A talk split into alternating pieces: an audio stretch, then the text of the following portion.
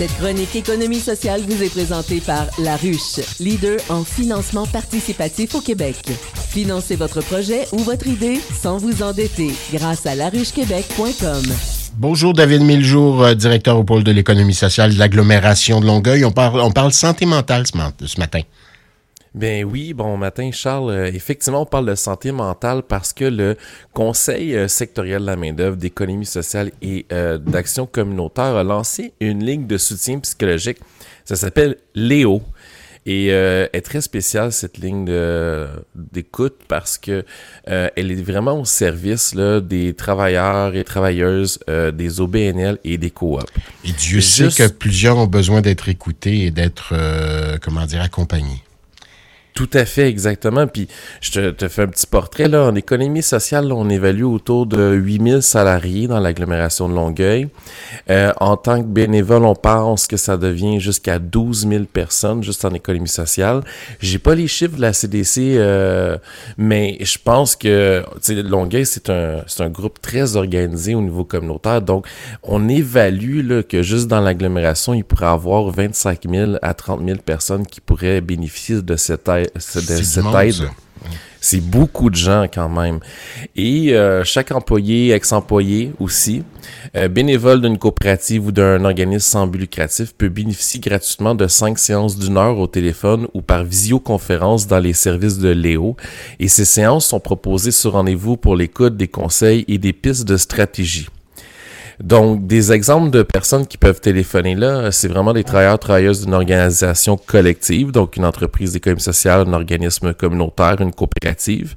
Euh, des gestionnaires d'une organisation collective, moi je pense tout de suite déjà aux euh, résidents dans les coops d'habitation qui ont aussi des rôles au sein du conseil d'administration ou des comités sur certains travails des chômages chômeuses d'une organisation collective, donc ayant perdu euh, l'emploi dans les six derniers mois, ou d'un bénévole d'une organisation collective, donc ça peut être quelqu'un qui donne du temps, mettons, euh, au tri euh, à la mosaïque, ou un membre d'un conseil d'administration d'une entreprise d'économie sociale, d'un organisme communautaire. Donc ça ratisse très large. Qui nous parle, qui nous écoute, qui est au bout du fil quand on appelle Léo?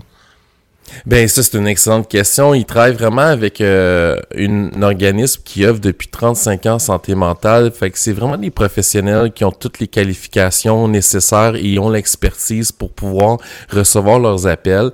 Euh, les services que offrent ces gens-là sont personnalisés, sont confidentiels, sont empreints de d'empathie, de respect et l'approche proposée est vraiment motivationnelle. Donc, ça consiste essentiellement à des interventions brèves euh, qui peuvent euh, être des semi-directives puis qui ont pour objectif de renforcer le sentiment d'auto-efficacité personnelle, d'accompagner à identifier ses besoins, à prendre des décisions ou évaluer aussi ce qui euh, les démotive de leur travail ou qui fait en sorte qu'ils ont, ont des difficultés là, où ils vivent des enjeux face à leur travail. Alors, Donc, on, on, peut parler de bien des choses. Donc, c'est quoi le numéro de téléphone? Si on, veut, on parle de ça depuis le début, là, on fait quoi comme numéro de téléphone? 1-855 768 7 Léo. Donc, euh, tu appelles là euh, parce que tu peux avoir des difficultés personnelles au niveau de santé mentale, la gestion du stress, vie des angoisses, des anxiétés, des problèmes de couple. Donc, euh, il y a des gens qui vont continuer à travailler malgré qu'ils sont en séparation, en procédure de divorce, ils ont vécu de la violence conjugale, des problèmes en milieu de travail, donc l'harcèlement, stress, motivation, défis familiaux. Donc, vraiment la conciliation famille-travail, ça, c'est des choses qui sont très, très souvent vécues ou des enfants qui ont un, défi plus particulier ou du surmenage. Et euh, difficultés financières, évidemment, là, si on a des dettes, on est près de la faillite ou on est en pré-retraite. Et je trouve que c'est super intéressant. Puis j'aimerais ça peut-être prendre une minute pour donner un exemple euh, qui pourrait être vraiment là, plus spécifique pour les auditrices et les auditeurs là, qui écoutent. Tu as sûrement déjà entendu parler de la fatigue de compassion? Oui, tout à fait. Oui, on a déjà parlé de ça ici euh, en ondes. Oui, fatigue de compassion, les accompagnants, les, les proches aidants, entre autres.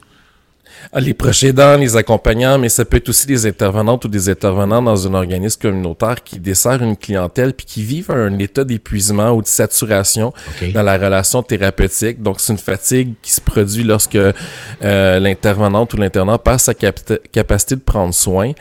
Euh, des fois, on voit ça là, une dizaine d'années en intervention, une intervenante ou un intervenant commence à appréhender ses jours de travail, ressent une anxiété qui se traduit par de la fatigue, une perte de passion pour son travail et surtout une perte aussi d'intérêt pour les bénéficiaires de l'organisme. Donc, il y a un certain manque de sensibilité qui embarque concrétisant un détachement avec les humains qui l'entourent et son travail. Ça, c'est un exemple important qu'on peut euh, justement téléphoner euh, la ligne Léo. Euh, puis ça peut être tout d'autres choses, là aussi des gestionnaires qui peinent à recruter en RH puis vivent une pression importante parce qu'ils doivent cumuler le tâche de, la tâche de direction puis d'être sur le plancher. Ah plusieurs chapeaux alors que tout le monde quitte le navire pour trouver d'autres mondes puis c'est toujours à refaire, à recommencer. On a besoin d'accompagnement puis d'aide de ce côté-là, effectivement. Tout à fait. Euh, ça peut être un représentant au vente qui a de la misère à vendre parce que bon, le marché change, euh, une surcharge de travail, on en a beaucoup. Et un truc aussi que je trouve très intéressant, puis on en parle vraiment pas beaucoup là, c'est, tu sais, quand tu pars en vacances, tu as plein de choses à faire, fait que tu t'épuies jusqu'au bout. Puis après, tu pars en vacances deux ou trois semaines. Quand tu reviens, ton courriel, il a pas été déconnecté. Tu as plein de courriels, tu as d'autres dossiers, puis on dirait qu'on se fatigue tout de suite au retour de vacances.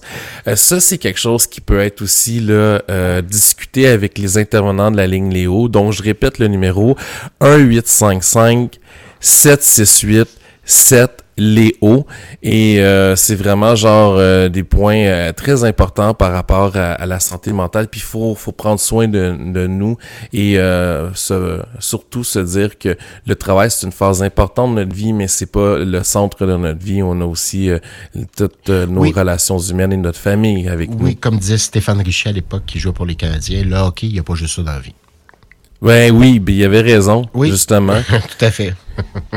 ben merci infiniment, David Miljo. Ben ça me fait plaisir, Charles. À la prochaine. À la semaine prochaine. David Miljo, je le rappelle, est euh, directeur au pôle de l'économie sociale de l'agglomération de Longueuil.